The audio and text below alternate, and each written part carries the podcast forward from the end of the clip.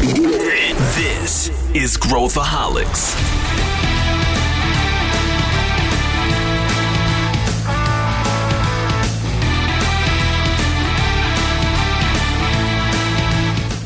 Olá pessoal, aqui é Pedro Weingärtner, sou o CEO da ACE e esse é Growthaholics, o podcast para quem adora inovação e empreendedorismo.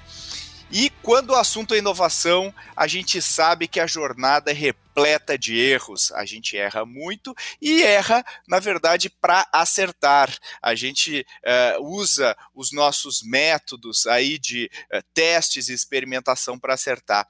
Mas mesmo a jornada de inovação tem seus erros. E a gente hoje queria fazer você aprender com os erros de outros. A gente tem aqui uma série de erros que a gente já viu quando se trata de processos de inovação e a gente gostaria de compartilhar esses erros aqui com você que está ouvindo.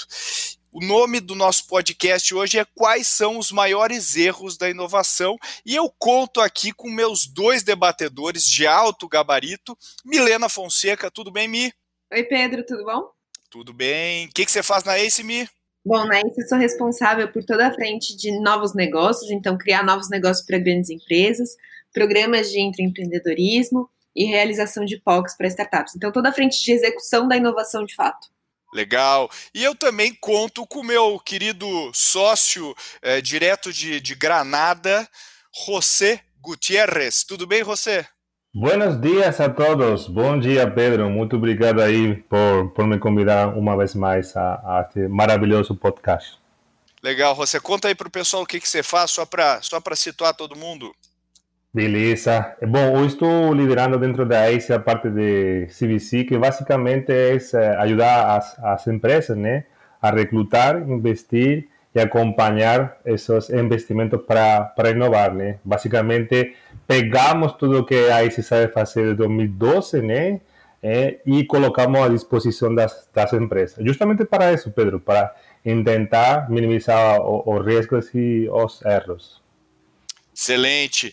Então, o que, que a gente pensou aqui para vocês? O que, que a gente preparou para vocês? A gente preparou uma, uma rodinha de erros, ou seja, cada um de nós vai falar o erro, a gente, claro que vai comentar em cima, uh, e depois a gente, e junto a gente tenta ver como minimizar, ou como falou o José, reduzir os, os riscos aí desse erro. Então, nós vamos começar com a Milena, que já teve a sua, a sua cota de erros aí uh, uh, uh, na sua jornada. Então, Mi, me fala o seu primeiro. Qual diz um erro aí muito comum quando a gente fala de inovação? Obrigada, Pedro. Bom, acho que um erro muito comum quando a gente fala de inovação é você apostar em uma única forma, um único modelo de inovação. Então, a gente vê grandes empresas apostando, poxa, eu vou só crescer e inovar através de M&A, ou eu vou só inovar através de programas de empreendedorismo, conexão com startups, ou squads internos para desenvolvimento de novos negócios. E geralmente, quando você aposta em só uma única forma, você falha. Então, você criar sua estratégia de inovação perpassa muito para você entender quais são os seus unfair advantages. Então, o que, que eu tenho que desenvolver internamente, porque eu sou muito bom e eu vou ser melhor do que qualquer outra empresa que existe nisso.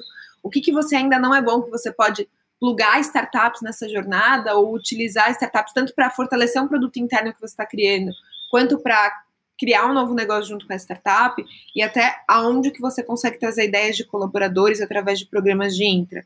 Então, se você pega empresas que são muito referências de inovação, né? você pega a Amazon, pega Airbnb, eles sempre cresceram tanto por desenvolvimento interno, quanto M&A, quanto conexão com startups. Então, você apostar em só um meio de inovação é um erro muito grande.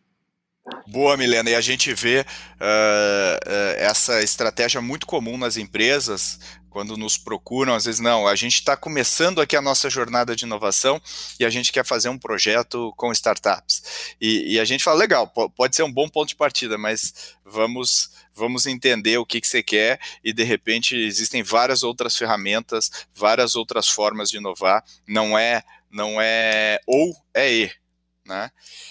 Muito bom. E, e você, José, o que, que você que que você fala aí de, de um erro que você já viu muito comum? Bom, é uma coisa que acontece muito, né? É, uma pergunta contínua é, é: eu preciso algum parceiro para inovar? E mesmo eu inovando, é, ainda continuo precisando de alguém. E para mim a resposta sempre é sim, né? Existe um dado matador, né? Um dado da Global Corporate Venturing, né? O maior é, portal de corporate venture é, do mundo, né? Que tem um analytic. É, e 90% das empresas que vão começar a, a inovar é, contrata pessoal externo. Né? E se essa pessoa externa, ou bem do mercado, né, trazendo a própria companhia, ou bem contratando outras empresas. Né? Por que acontece isso? Basicamente porque inovar, em muitos casos, precisa de um conhecimento específico, que na maioria dos casos não tem a companhia. Então, esse é um dos grandes motivos para trabalhar com parceiros. Outro é incrementar a velocidade, né? É, afinal, a, a célula de inovação tem que ser independentes, né? E junto com esse conhecimento que tem a companhia, consegue acelerar o, o, o, ritmo, né?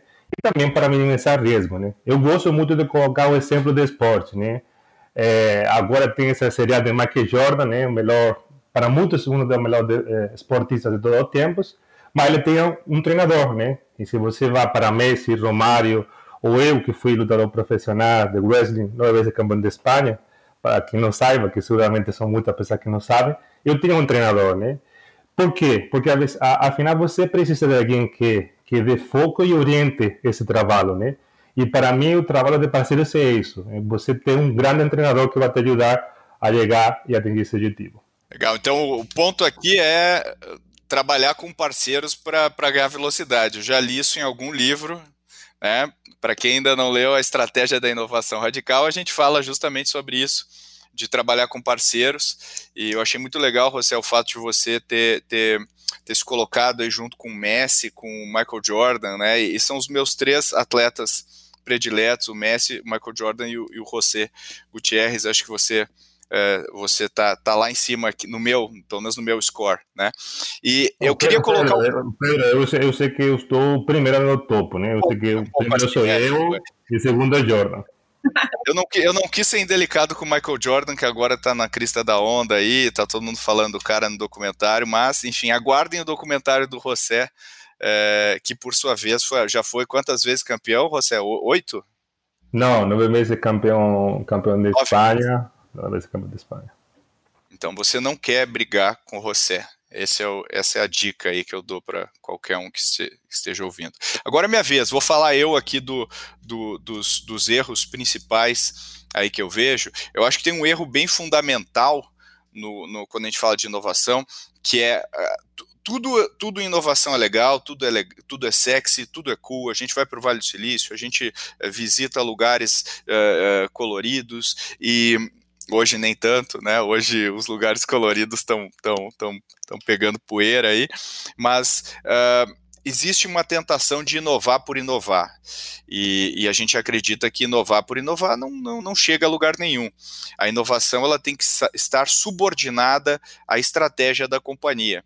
Então, acho que o erro, um erro muito comum é, é, é, é, inovar por proxy, que eu costumo dizer. Como, como está todo mundo falando de inovação, eu tenho que ter uma iniciativa de inovação, e se eu tenho que ter uma iniciativa de inovação, eu vou começar, e aí volta para o que a Milena falou, eu vou começar pensando o que, que é mais barato, o que, que é mais rápido, e não necessariamente o que, que funciona, o que, que vai gerar valor para a minha estratégia. Então, as empresas que mais inovam, e, e, a gente tá agora está justamente escrevendo um, um, novo livro, né? Que não vou nem dizer que é uma continuação da estratégia de inovação radical, mas, mas é uma, uma versão talvez mais prática, uh, e a gente tem, tem explorado muitos case, cases contemporâneos. E, e o que a gente tem visto é que as empresas que mais inovam geralmente têm uma clareza estratégica muito grande, e aí a inovação está subordinada de maneira muito clara a estratégia. E aí seja da, com a configuração organizacional que fizer mais sentido para aquela empresa, mas essa subordinação geralmente funciona muito bem. E aí, sempre quando eu sento com algum executivo, a primeira pergunta que eu faço é: me fala qual é a sua estratégia, qual é a estratégia da sua empresa. E geralmente os, os, os executivos têm dificuldade Uh, em muitos casos, uh, de articular, verbalizar a estratégia da empresa. E eu acho que as empresas, se você pegar assim e falar assim, destila a estratégia da Netflix, ah, bom, a gente entrega conteúdo via streaming com preço uh, baixo e a gente produz conteúdo próprio, tanto como uma maneira de retenção, quanto uma maneira de, de, de adquirir novos clientes. Legal, eu, eu, eu, eu, coloquei de uma maneira muito simples o que rege a operação da Netflix. Uh, o mesmo a gente não pode, uh, não vê de, de maneira frequente na maior parte das empresas. Passando a bola aí para Milena Fonseca, comenta aí me qual o seu, qual o novo, qual o seu novo insight aí, qual o erro que, que você vê também muito comum? Acho que eu vou puxar do teu, Pedro. Um, um erro que eu vejo muito comum são os programas de incentivo estarem atrelados às métricas erradas de quando a gente fala de inovação. Então, vira e mexe, eu vou nas corporações para entender quais projetos estão acontecendo. A gente tem um produto dentro da que analisa os projetos de inovação das empresas para ver o nível de maturidade, a metodologia, como que eles estão sendo feitos. E quando eu entro na, nas empresas, muitas vezes eu vejo métricas como, poxa, o número de business cases criados, ou a quantidade de projetos que estão dentro do portfólio, ou a quantidade de, de negócios criados, e não necessariamente olhando para indicadores que de fato vão mover o ponteiro do negócio. Então, óbvio que você tá, se você está tocando um novo negócio, né, que ainda é muito incerto, a gente tem que ter métricas divergentes para olhar esses novos negócios, então, quando a gente tem metas de colaboradores que estão atreladas ou as metas do business as usual, né? Então, eu estou atrelando todas as metas dos meus colaboradores ao que o negócio é hoje. Ou então eu atrelo essas metas a indicadores que não necessariamente vão mudar o ponteiro da organização, eu corro o risco de, um, não conseguir gerar inovação, porque meu colaborador está olhando para o padrão da empresa, ou gerar inovação sem, sem de fato olhar para a qualidade o que vai mudar, mudar o modelo da companhia, mas simplesmente inovar por inovar, por criar business case, por ter ideias. Então é muito, é muito importante a gente tomar cuidado com qual indicador a gente vai colocar quando a gente fala de inovação. Legal, Milena. Você e o seu Bem TV aí ativamente é, é, falando sobre, sobre inovação. Eu acho que realmente uh, a gente tem as métricas. Uh, eu, eu, esses dias eu estava conversando com um varejista, né, um, um, um CEO de um, de um varejista grande, e ele estava falando que ele queria criar uma wallet, né, uma carteira digital. E aí eu, eu perguntei, por que, que você quer criar uma wallet? Aí ele falou, não, porque imagina, ele me olhou como se eu estivesse falando uma, uma obviedade, como assim? Eu, eu, eu tenho tantos mil clientes, eu quero criar uma, né, tem uma oportunidade, aí não, eu entendi, mas o que, que você quer? Qual que é o objetivo final aí? Você quer aumentar a receita, aumentar a retenção de clientes, uh, aumenta, né, aumentar a taxa de recompra, aumentar o ticket médio, uh, ou criar um business à parte gerar uma nova unidade de negócio. Uh, existem né, diferentes formas de acompanhar a criação de uma wallet de acordo com o objetivo que eu, que eu colocar. E em vários casos, a criação de uma wallet não é a forma de bater essas metas. Então, colocar direitinho os objetivos que eu quero antes de mais nada é uma das, é, é uma das formas que eu acredito que mais catalisam, que mais uh, direcionam a inovação. Né? Eu concordo muito com isso e, e, e eu acho que quanto mais simples a métrica quanto mais clara a métrica que a gente quer mexer uh, e o quanto mais ela está atrelada ao objetivo de negócio, mais fácil fica a tomada de decisão.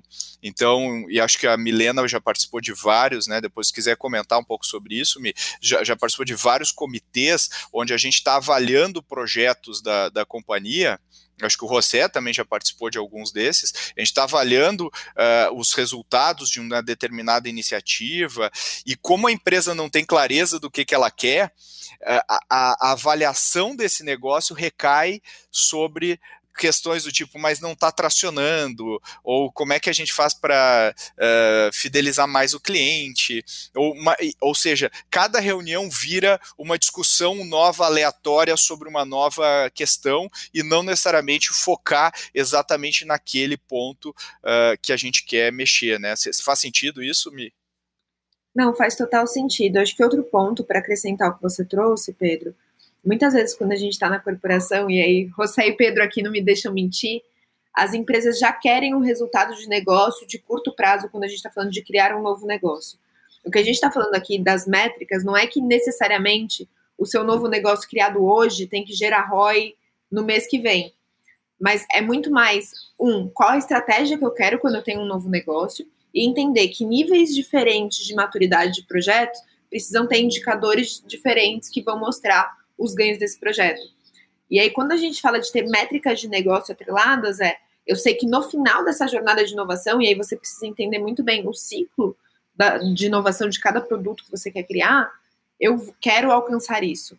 Então, é mais uma visão de longo prazo do que necessariamente uma visão de curto prazo, como a gente olha para as corporações tradicionalmente.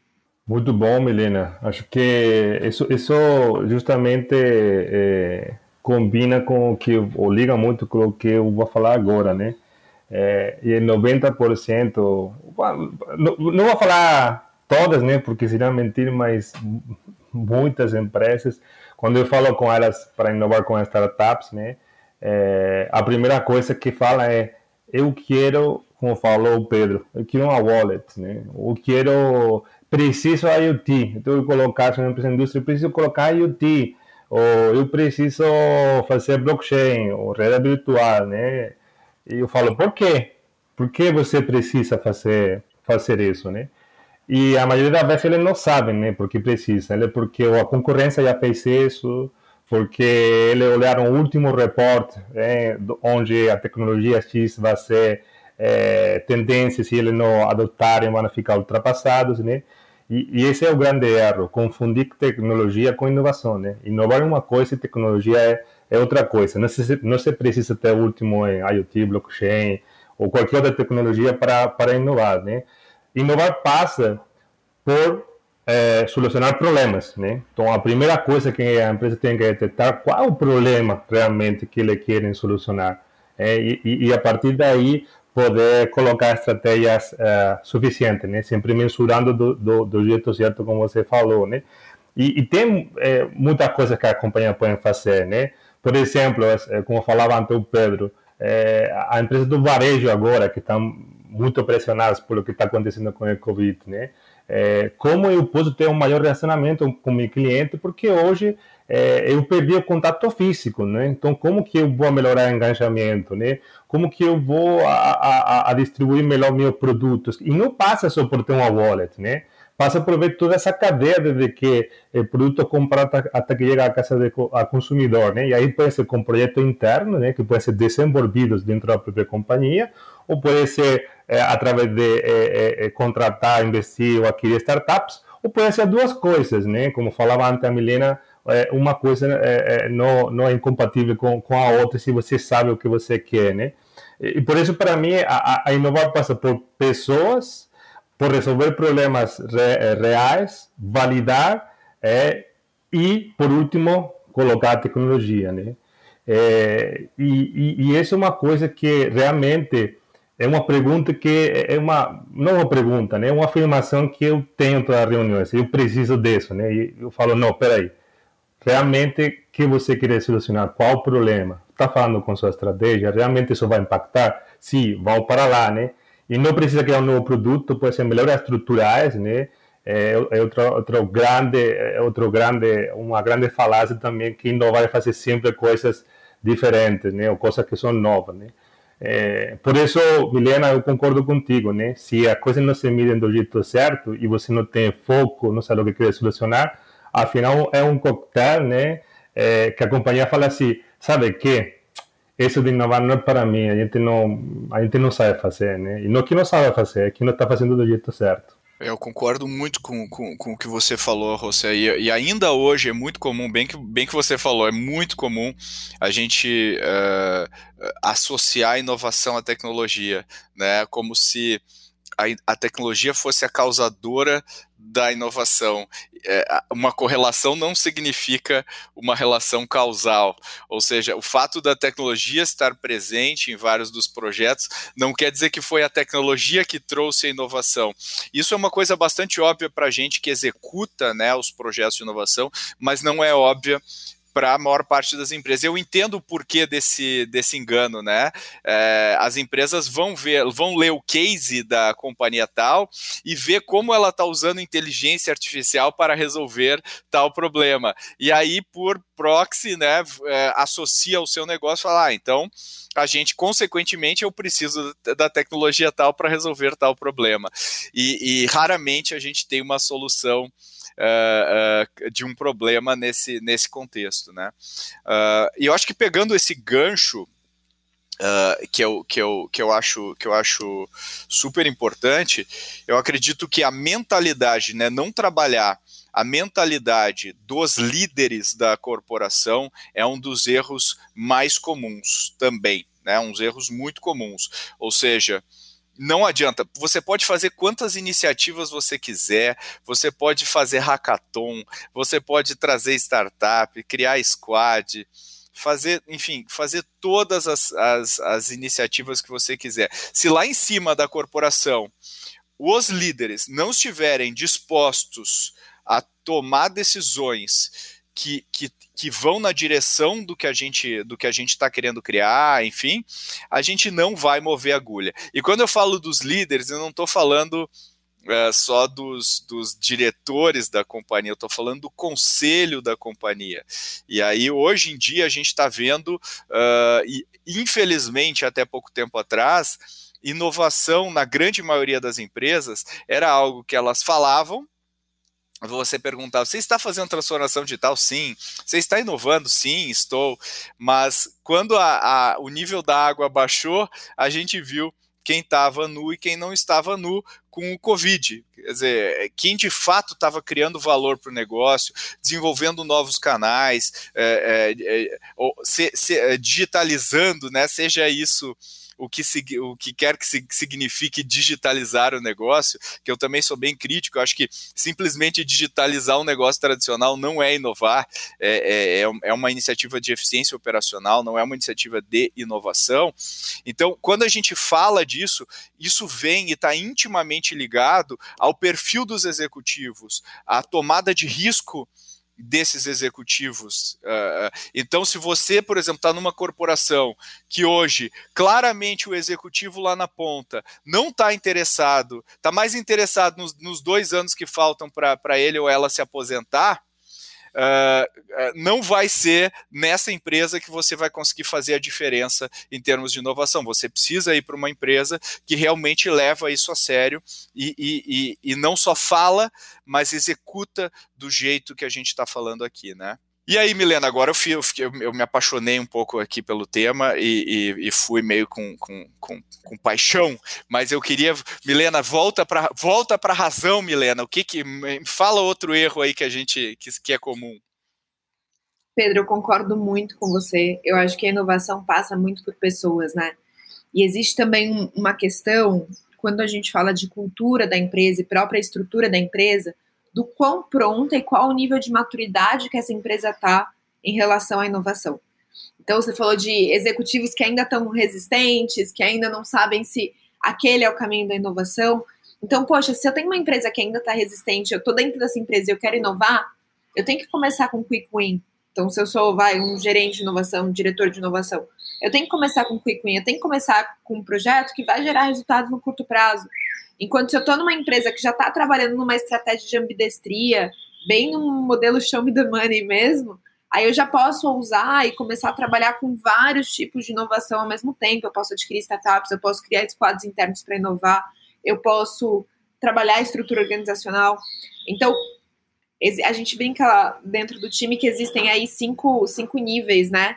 Quando a gente fala de maturidade da inovação de uma empresa desde uma empresa que ainda está resistente, ainda está falando, poxa, aqui ainda não funciona, uma empresa que está no descoberta, que geralmente é aquela empresa que vai atrás de um programa com conexão de startups, um programa de empreendedorismo, que quer mostrar ainda que a inovação é legal, que a inovação pode trazer ganhos. Uma empresa que começa a se transformar, que começa a ganhar massa e inovação, uma empresa que já vai para a execução, querendo, olhando para indicadores de negócio, como a gente falou aqui, com executivos e conselhos já comprados, até que a gente chega numa empresa que já trabalha no modelo de ambidestria, que já é boa em inovação, já sabe o caminho que está fazendo, e a gente tem que falar que inovação é um processo, né?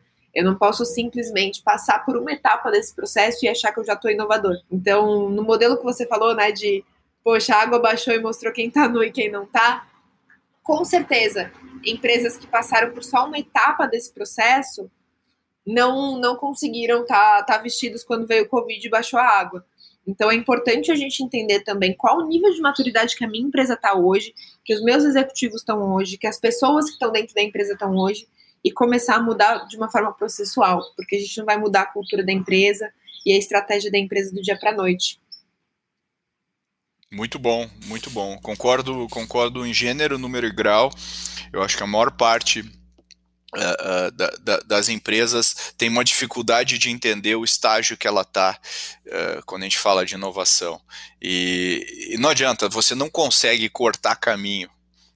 Não tem, não tem cortar caminho. A gente pega uma Magalu e fala, pô, a Magalu tá bombando, os caras são demais, vamos fazer igual que a Magalu tá fazendo hoje. É, só que a Magalu começou há quase 10 anos atrás nessa jornada. Então você não pode querer chegar na mesma velocidade que a Magalu está operando em seis meses, em um ano. Então é esse tipo de, de, de timing aí que as pessoas às, às vezes não sabem calcular.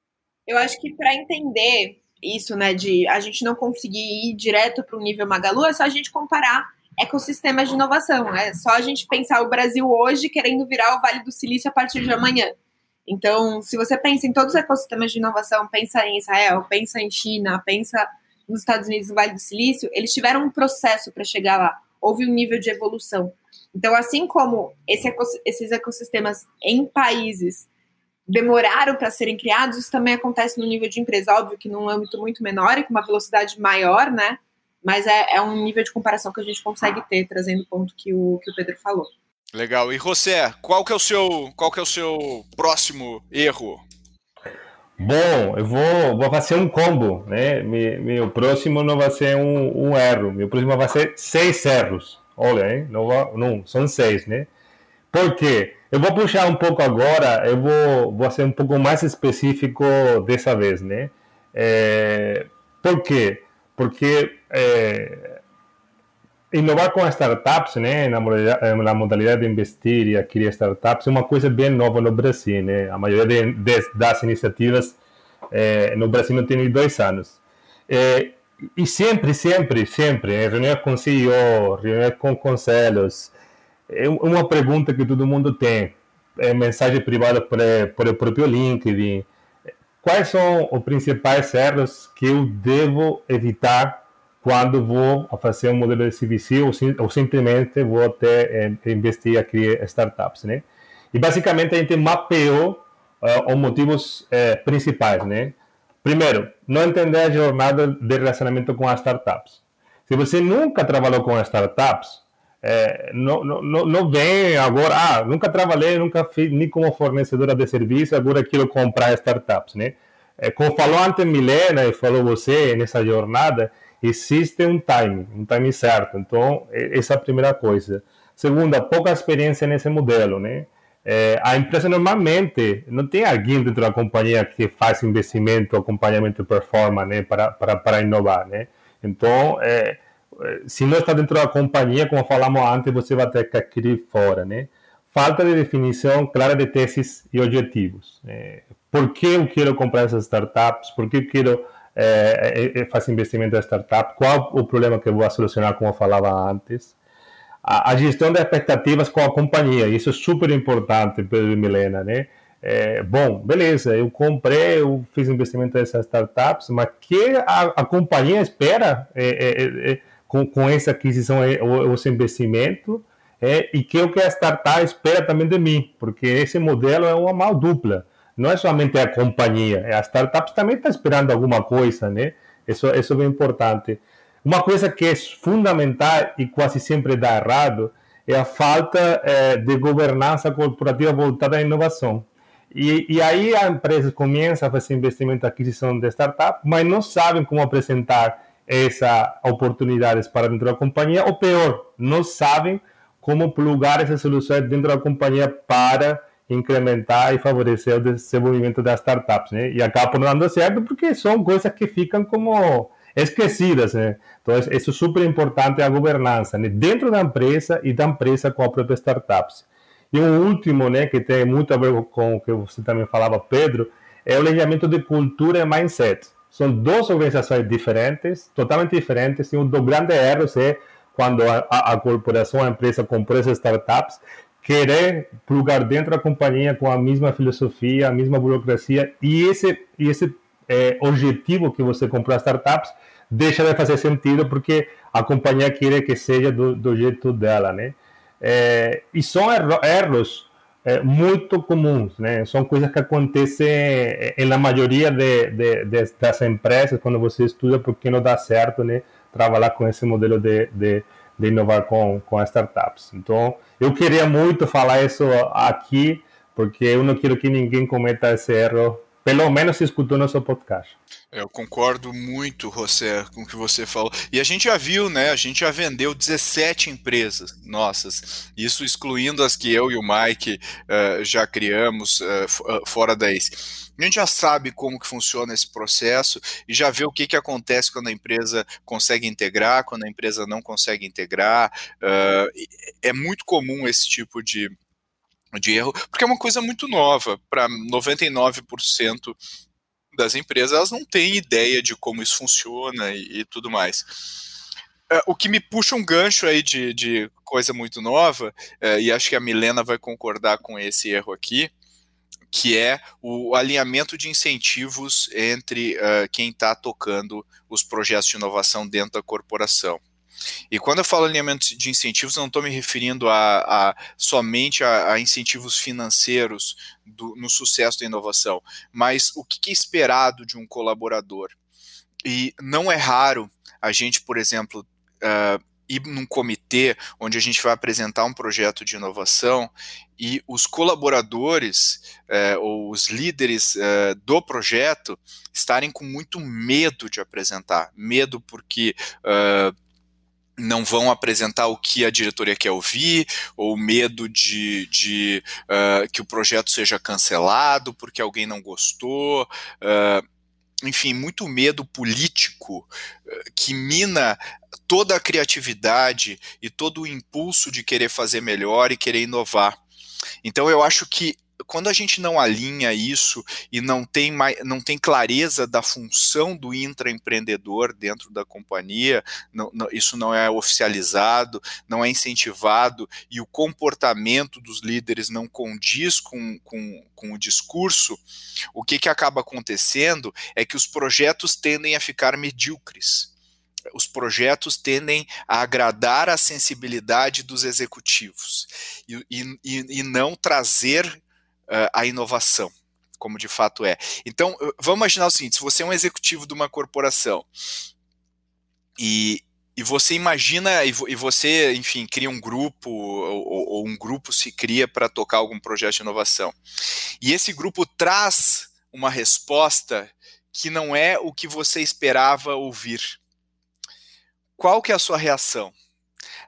Hoje na, na, corporação, a maior parte dos executivos foi treinado para estar certo, para acertar, para ter as respostas. E hoje em dia, a gente está uh, vivendo um mundo em que as respostas geralmente não vêm dos executivos. Não vem dos executivos, a resposta vem da ponta, vem de quem está lá olhando o cliente, quem está tá experimentando.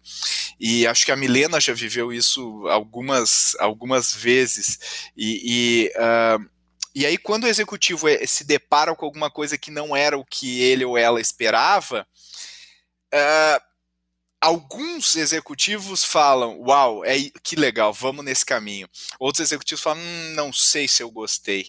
E esse não sei se eu gostei, de repente até faz sentido o que o executivo está falando, não estou menosprezando, mas, mas eu acho que a abertura para o o pragmatismo do KPI que a gente quer mexer, da metodologia, da validação que foi feita, tem que, tem que sobrepor ao que eu acho ou ao que eu quero.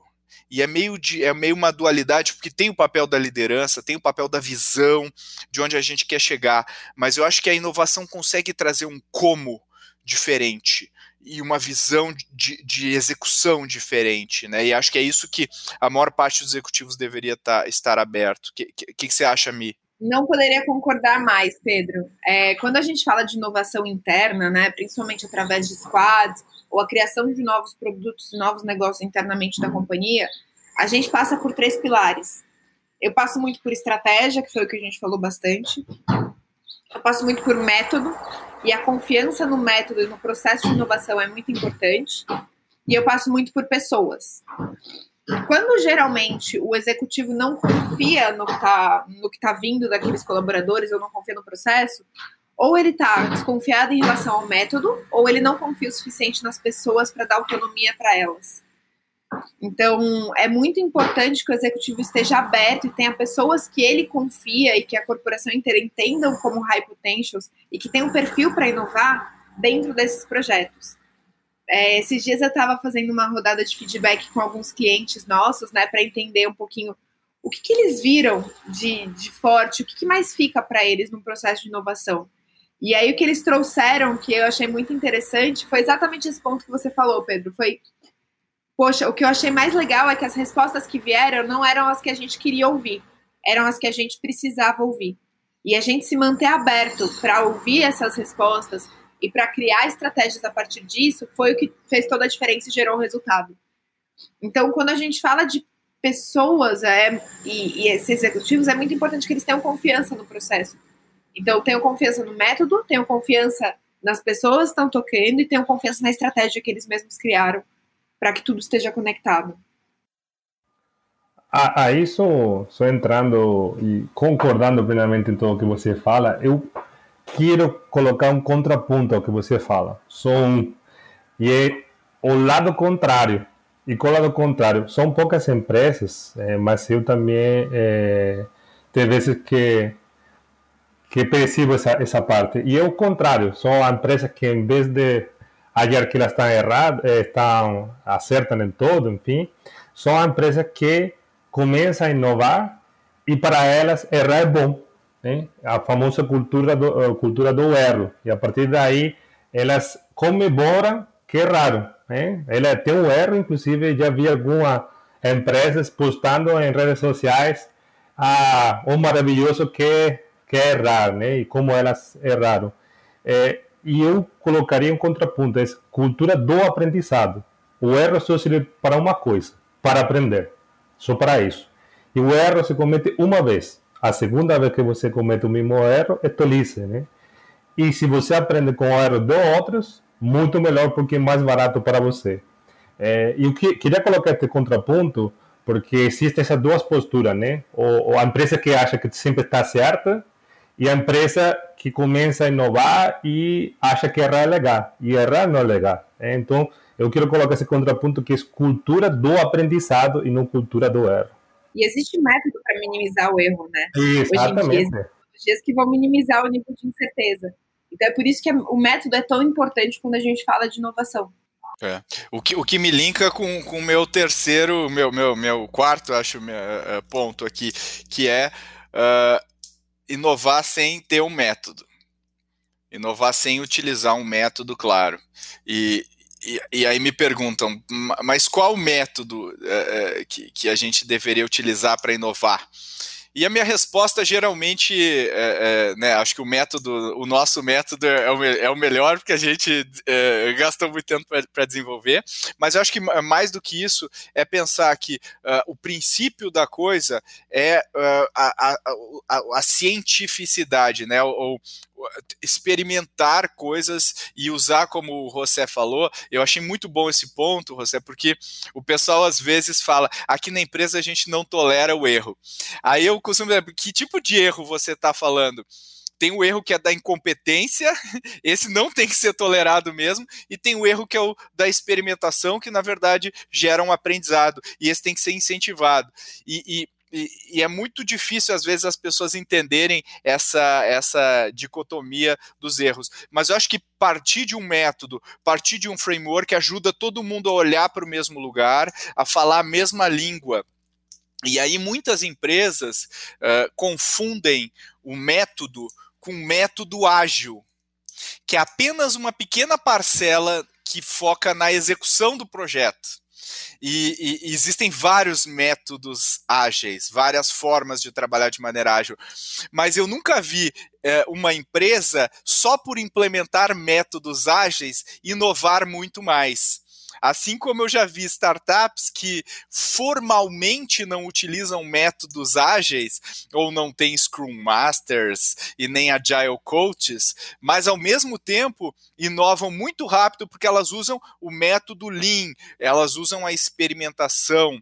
Então, é, é, é você não precisa necessariamente ter um Kanban na parede para inovar. E o método, quando eu falo de, de, de, de, um bom método, é o método que te ajuda a experimentar e te mover mais próximo do seu objetivo.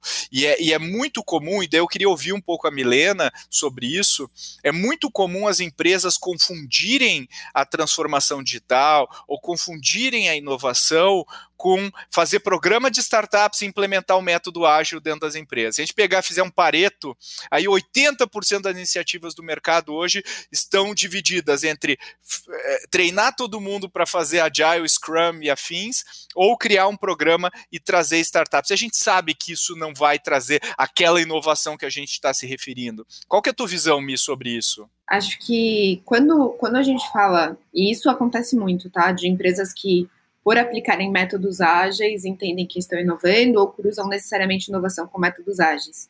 Isso não é verdade, já estive em várias empresas que trabalham métodos ágeis perfeitamente e não inovam, porque os métodos ágeis que elas resolveram aplicar, e é importante a gente falar que não existe uma receita de bolo né, no modelo de aplicação de métodos ágeis para cada empresa, eles simplesmente replicaram a estrutura organizacional que já existia na empresa. Então, enquanto antes eu tinha um coordenador, agora eu tenho um, um PO que, tá, que tá, é tratado dentro da empresa como um coordenador. Ah, eu tinha um gerente? Não, mas agora eu tenho um tribe leader, que o papel dele nada mais é do que um, o de um gerente dentro dessa organização. Então, a gente tem que tomar muito cuidado quando a gente fala de estrutura organizacional, porque isso passa por cultura, e aí, a gente falando de transformação digital, falando de transformação ágil, né? Eu falo de cultura, negócio, eu falo de técnico, eu falo da questão organizacional. Então, é só mudar um pilar que está dentro da frente organizacional, que é o método, não é o que vai mudar de fato o ponteiro da organização. Quando a gente trabalha com os squads corporativos dentro da ACE, inclusive, a gente fala que sim, o método ágil que é visto dentro das empresas, então o Scrum, ele é muito importante, mas ele é muito mais importante para a gente, para desenvolver pessoas e desenvolver mindset e criar um senso de colaboração e, e team building do time e acompanhar esse progresso do que de fato ser o método ágil que vai fazer o time inovar.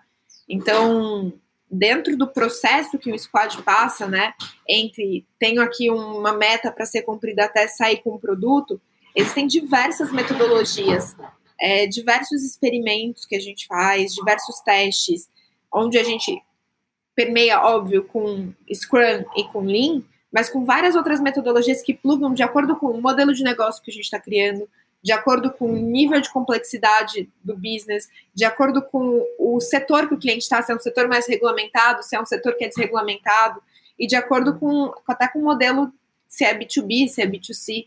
Então, a gente trabalhar só com as metodologias ágeis e entender que a gente já está ou transformando um novo negócio ou transformando a própria organização, é um pouco tricky e é um erro muito comum, né? Bom pontos, Milena. É, e, e, e, isso é verdade, né? É, afinal, cada empresa tem uma realidade diferente, né? É, e cada empresa é distinta uma da, uma da, da outra, né? Eu, Pedro e Milena, eu vou, vou falar um erro, né? Que pode ser meio óbvio, mas eu vou colocar um exemplo, né? que é a falta de, de objetivo, né? E quando falo a falta de objetivo, é por que querer inovar, para quê, como vai mensurar isso e como vai impactar dentro da, da empresa, né? E você, eu, eu coloco sempre o mesmo exemplo para as companhias, que é quando você vai ao supermercado a comprar com fome e se lista, né? Afinal, você acaba pagando mais, comprando coisas que não precisa, é, fica frustrado quando chega a casa, porque além disso tem que ir outra vez mais ao supermercado, é, e, e, e, aquilo que você queria, obviamente, não está na geladeira, né? E inovar sem objetivo é a mesma coisa, né?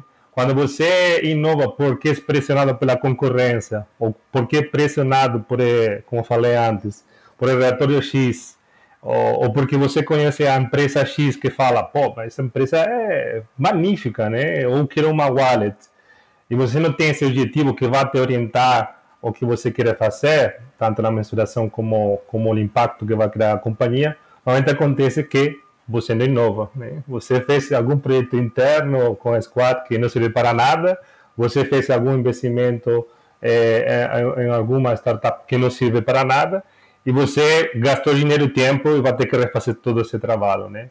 Então, por lo tanto, igual que quando você quer ir ao supermercado e comprar a coisa certa com seu orçamento certo, você também precisa sair e inovar com esses objetivos claros, como vai ser mensurados e onde que ele te vai levar, qual o próximo nível.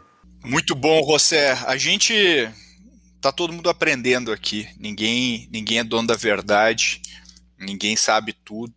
A gente está trilhando uh, caminhos novos, porque até pouco tempo atrás bastava a gente inovar uma vez para colher muito resultado. Agora a gente não pode mais inovar uma vez para colher resultado, a gente tem que transformar a inovação numa competência da companhia. Isso muda muito a maneira como a gente como a gente enxerga isso, como que a gente cria uma competência. Uh, a gente está na era, né, como a Rita McGrath fala, né, a era do fim da vantagem competitiva sustentável. Então as empresas estão agora trilhando caminhos em, que são absolutamente novos para elas, no sentido de criar essa, essa vantagem competitiva nova, é, manter né, esse, essa, essa vantagem. Então, acho que errar no processo não tem problema algum, faz parte do processo. Uh, o, o, como você falou, o, o, importante é aprender, né, José? O importante é aprender e a gente não está aqui para ser dogmático, mas para passar um pouco do que a gente já viveu, né, do nosso aprendizado e das coisas que a gente sabe que funcionam uh, ou que sabe que não funcionam. Então eu queria agradecer aqui os meus dois debatedores do dia. Obrigado, Milena Fonseca. Obrigada, Pedro. Prazer estar aqui com vocês. E José Gutierrez, obrigado aí pela sua participação poliglota, multilínguas aqui no nosso podcast. Muitas graças a todos. Legal. Com isso, nos despedimos. Espero que esse episódio tenha trazido insights, tenha sido útil para você que está nos ouvindo aí, que está ou fazendo exercícios, ou agora começou a se deslocar, está na bicicleta, enfim, que de alguma maneira está conseguindo parar um pouquinho para pensar, para questionar as coisas. Se você gosta do nosso podcast, por favor, uh, coloque um comentário positivo, cinco estrelinhas ali no, no, no seu, no seu player de, de podcast, comente nas mídias sociais. No, no, Insta da Ace, no LinkedIn da Ace. A gente adora ouvir os seus comentários, receber os seus comentários. Indica para os seus amigos, para suas amigas, esse podcast que, que pode enriquecer aí ou trazer insights para mais gente. Então, agradeço a, a todos e um ótimo resto de semana aí para todo mundo. Um abraço.